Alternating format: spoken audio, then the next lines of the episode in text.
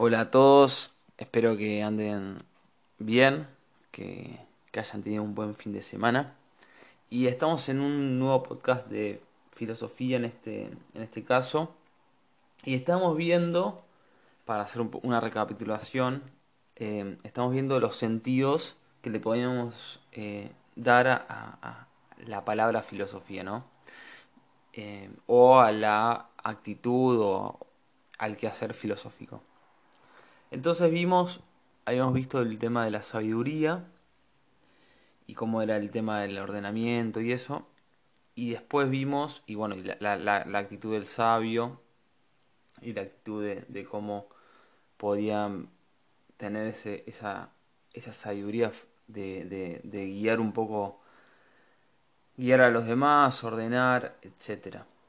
Después vimos el tema del ocio, que vimos Em, en realidad empezamos a hablar un poco del ocio y empezamos a hablar un poco del trabajo y, el esfuerzo y esto de las supervaloraciones. Y queda, una, queda por ver una última supervaloración de, de en relación a esto del trabajo y del esfuerzo, de la actividad, que em, es la supervaloración de la función social. Recuerden que estamos siguiendo un poco a a este autor alemán, eh, Joseph Pieper, yo se los puse ahí en la, en la guía de la materia, que estamos siguiendo su, su libro eh, El ocio y la vida intelectual y un artículo de él que se llama El ocio y la existencia humana. Entonces, él hace esta recapitulación, o esta, esta, no recapitulación, sino esta enumeración de las supervaloraciones, y la última es la de la función social. Es verdad que él no lo plantea en el modo que ahora lo, voy a explicar, pero me parece que se entiende y es muy semejante, ¿no?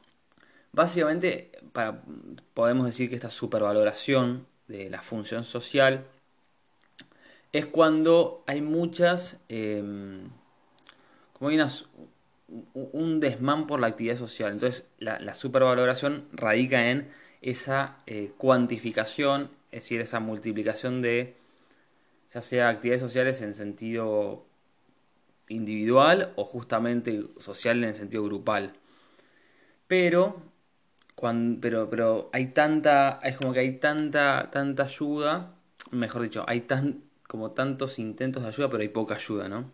O hay tantas cosas, pero hay poco interés. Em, pienso un poco cuando hay un montón de a nivel político, ¿no? Estatal, cuando hay un montón de eh, ministerios y después hay un montón de secretarías y subsecretarías y, un montón de equipos para algo que en definitiva necesita muchas menos personas, ¿no? Entonces como que se, se supervalora, ¿no? Se exagera la, la, la, la, validez un poco de, de esas funciones. Les pongo este ejemplo otro, uno más, más cercano, quizás, es una, como una anécdota de un amigo mío. Este amigo mío, em, que vamos a obviar el nombre, que es de mi, de mi misma edad, a lo largo de, de, de, su vida hizo muchos deportes, fútbol, rugby, boxeo, eh, hizo crossfit y muchas cosas en relación a la música, guitarra, piano, eh, violín, cello, eh, bajo eléctrico y ahora está con canto.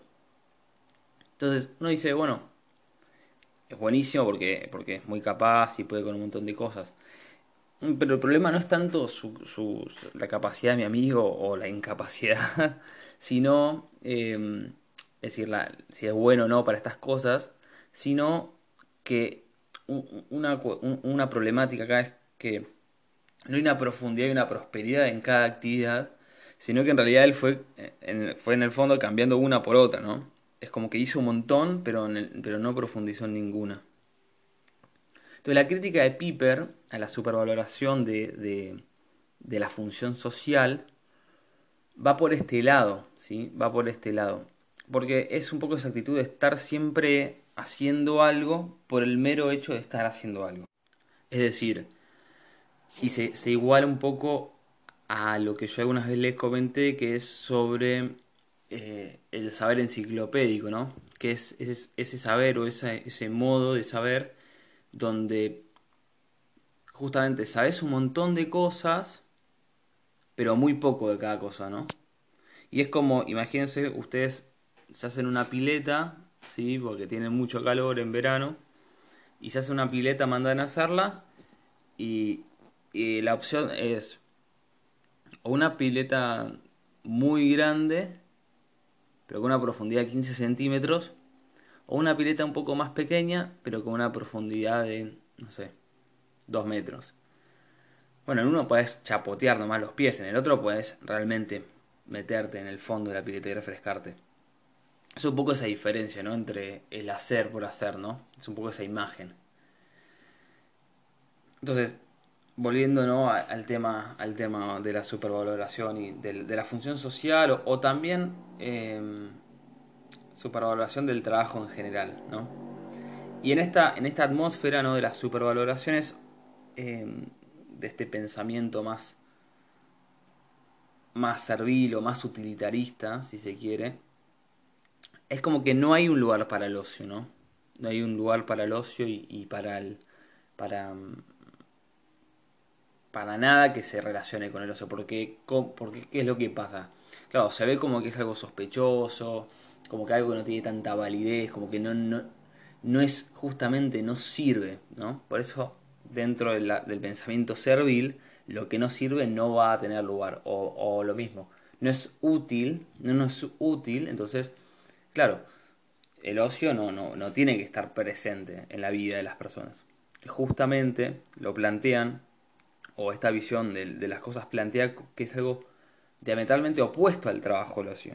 Pero recuerden esa frase de Aristóteles que veíamos antes, ¿sí? que dice justamente que em, trabajamos para estar ociosos. Es decir, esta otra visión que, la, la, personificamos en la frase de Aristóteles, dice justamente lo contrario, que, la, la, mm, que el ocio no sería opuesto al trabajo, sino incluso más sería su fin. Entonces, no es solamente que no está en contra del trabajo, sino que el trabajo está en función del ocio, ¿no? Entonces, para clarificar un poco estas cuestiones, ¿sí? que nos van encaminando hacia, lo, hacia donde queremos llegar, que es sobre el sentido del ocio y la filosofía, y por qué decimos que el ocio y la, eh, la filosofía tiene este sentido de ocio. ¿sí? Algunas cosas para clarificar o para sumar son algunas características ¿no? que da Piper eh, al ocio, ¿no? Y van, van a estar un poco en contraposición de estas supervaloraciones, ¿no? Del trabajo, de la actividad, del esfuerzo, de la función social. Una primera cuestión que dice Piper es que el ocio, ¿no? Tiene esta ausencia de actividad, ¿no? Y y por lo tanto es una forma de silencio. Entonces, yo digo, ¿no? Es como que es poder callar para poder escuchar. Si uno está siempre hablando, no va a poder escuchar. Entonces el ocio te, te exige, como, esta, eh, como una, en un primer momento, tiene esa, esa, postura de em, callar para escuchar, para hacer silencio. O sea, esta idea de ocio que defiende Piper em, tiene como esta primera característica entonces de hacer silencio. Hacer silencio un momento, ¿no? O también lo podemos hacer la misma analogía con la visión, ¿no? Es no solamente ver, ¿sí? Porque todo el tiempo estamos mirando, eh, viendo, perdón, sino mirar. Esta diferencia entre que ver es como la capacidad física, pero cuando uno mira algo es que le está poniendo eh, una atención específica a eso que está viendo, ¿no? Entonces esta diferencia entre ver y mirar me parece que también puede aplicar para entenderlo. Entonces, y este, este, este silencio, ¿sí? Me parece que no es solamente, o lo podemos no solamente entender como una, un, silencio de, un sonido en específico, ¿sí? sino entiéndalo un poco más abarcativamente, ¿sí? en este aspecto de hacer un silencio de las acciones en general. Entonces el ocio implica eso, silenciar, mutear, ¿no? La acción continua, la, la, pura actividad, ¿no? Este, lo que se llama, a veces se suele llamar como el activismo, ¿no? Este hacer por hacer, de nuevo, ¿no? Este hacer algo por hacer algo, ¿no? Este, estamos todo el tiempo haciendo cosas, haciendo cosas, ¿sí? Hoy quizás en cuarentena a uno de ustedes les puede estar pasando que de repente es como que estoy haciendo muchas más cosas, em, pero en el fondo solamente las hago por hacer, ¿no? O no, quizás no, pero apunta, la crítica apunta a esta actitud de estar siempre haciendo por hacer. Entonces, esa como primera em, característica. Como segunda característica del ocio, plantea Piper, ¿sí? dice em, que la, la, hay, hay, una actitud ¿sí? como de celebración solemne en el ocio. ¿Qué quiere decir esto de celebración solemne? Es como apunta ¿sí? más que nada a, que las cosas, cuando uno está con esta actitud de ocio, ¿sí? o cuando está en algo ocioso, hace las cosas o hace esa cosa con cierto gozo, ¿no? Es poder tener un gozo de las cosas que se hace, poder disfrutar de lo realizado sería. Entonces, es un poco Así como la, ausencia de actividad o, el silencio va en contra de la supervaloración de la actividad y del trabajo, esta, esta actitud solemne frente al ocio o en las cosas del ocio va en contraposición con esa supervaloración justamente del esfuerzo y de que solamente las cosas que nos cansan un montón tienen, validez o, o ese tipo de cuestiones. Entonces, poder disfrutarlo también eh, tiene, es característico del, del, buen ocio, ¿no? De, esta idea de ocio que habla Piper. Me saltó una notificación de WhatsApp o View. A ver, ahí estamos. Bueno, estas cosas pasan. Lo dejamos sin editar. Entonces, el tercer, el tercer, em, el tercer, la tercera característica, que plantea Piper es em, justamente salir de esto que decía antes de la función social. Salir, ¿sí? el ocio es salir de la función social y va juntamente contra esa supervaloración. Pero acá hay que entenderlo bien porque dice Piper que, que no es solamente no trabajar, ¿no? Ni tampoco es solamente interrumpir el trabajo, esto de salir de la función social. O sea, entender que el ocio o una parte o, una, o esta característica del ocio es simplemente, bueno, dejo de, hacer cosas, no dejo de trabajar, eso sería entenderlo de un modo simplista, ¿no? Es decir, no, no, no haber comprendido la, el meollo de la cuestión, es decir, lo, rico de la cuestión, no haber hilado fino. Entonces, claro, él plantea y dice, bueno, dejar de trabajar una hora o tres semanas, en el fondo beneficia al mismo trabajo porque supone volver al trabajo. Yo voy de vacaciones o, o tengo las vacaciones, ¿por qué? En definitiva es para, porque o se asume que en las vacaciones yo voy a descansar y después voy a volver a mi trabajo renovado, como con otra energía. O lo mismo en las vacaciones de invierno de ustedes. Bueno, se supone que van a descansar para después poder eh, afrontar la segunda mitad del año con, con otro, otra energía y otro ritmo. No es como para, bueno, hacer una pausa de, todo este, este, este primer trimestre y mitad del segundo trimestre. Entonces dice, dice Piper que que, no es que em, es, una pausa, no es como que le pones stop al trabajo y listo, ¿no? Sino que es algo, algo más, más, más allá, ¿no? Y lo leo esta parte porque me parece súper em, súper interesante directamente leer lo que dice la pluma de Piper. Dice, el ocio no significa que el individuo funcione sin alteraciones, sino que en el medio de su función social sigue siendo ser humano. Es decir, que conserva la aptitud para tender la mirada más allá del medio donde se realiza la función, de contemplar con atención solemne el universo en su totalidad y de realizarse a sí mismo como un ser colocado en la totalidad de este universo, mediante un acto libre, es decir, que tiene valor en sí mismo porque no está comprometido. Bueno, acá dijo un montón de cosas y es muy... Todo este párrafo sería eh, para hacer un montón de clases y, ir desmenuzándolo, pero algunas cosas que me parecen a mí que, hay que resaltar. Dice, la primera parte dice, que en medio de su función social sigue siendo ser humano, es decir, que conserva la aptitud para atender la mirada más allá del medio donde se realiza la función. Eso me parece que es súper interesante y es para eh, tenerlo muy en cuenta. Es decir, que el ocio y esta, esta, esta, esta actitud ociosa es justamente ese poder, quizás incluso en la misma función social, ¿sí? poder contemplar y mirar más allá de lo, lo mismo que estoy realizando. Es decir, como esta, esta, esta actitud contemplativa, justamente esta mirada trascendental y profunda de las cosas, ¿sí? Y poder reconocer justamente la totalidad de las cosas, el universo todo, la realidad, ¿sí? Mediante este acto libre, es decir, la, la, admiro porque por mi propia decisión y mi propia voluntad, y es esa, ese acto libre tiene esta, este, este valor en sí mismo, ¿sí? porque justamente es un valor que se, se brota desde, desde que esa acción o ese acto, mejor dicho, no está comprometido. Cuando no está comprometido, no es que no, no, no está adherido, sino en el sentido que no es algo obligado o mandado, ¿no? No es algo impuesto, sino que es desinteresado. Desinteresado en el buen sentido, ¿no? Que no hay un interés eh, por otra cosa más, sino por esa misma por, esa, por eso mismo, ¿no? Es decir, por esta misma contemplación. Es decir, el ocio es, esto que se realiza por sí mismo, ¿no? En el sentido que justamente el valor, de nuevo, el valor es intrínseco al ocio. Es intrínseco. Y vuelvo un poco a, la, a, la, a, esta frase de Aristóteles del trabajo, no trabajamos para estar ociosos, ¿no? El trabajo, ¿sí? Justamente se hacen vistas de otra cosa se hace en vistas o está en función de algo más.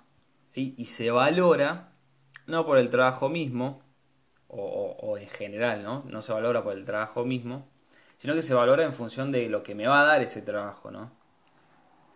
En cambio, el ocio, ¿sí? en este buen sentido, en esta idea que Piper defiende, eh, frente, a, frente a un mal concepto de ocio, es que eh, se, el valor lo tiene por sí mismo, ¿no? Lo tiene por sí mismo.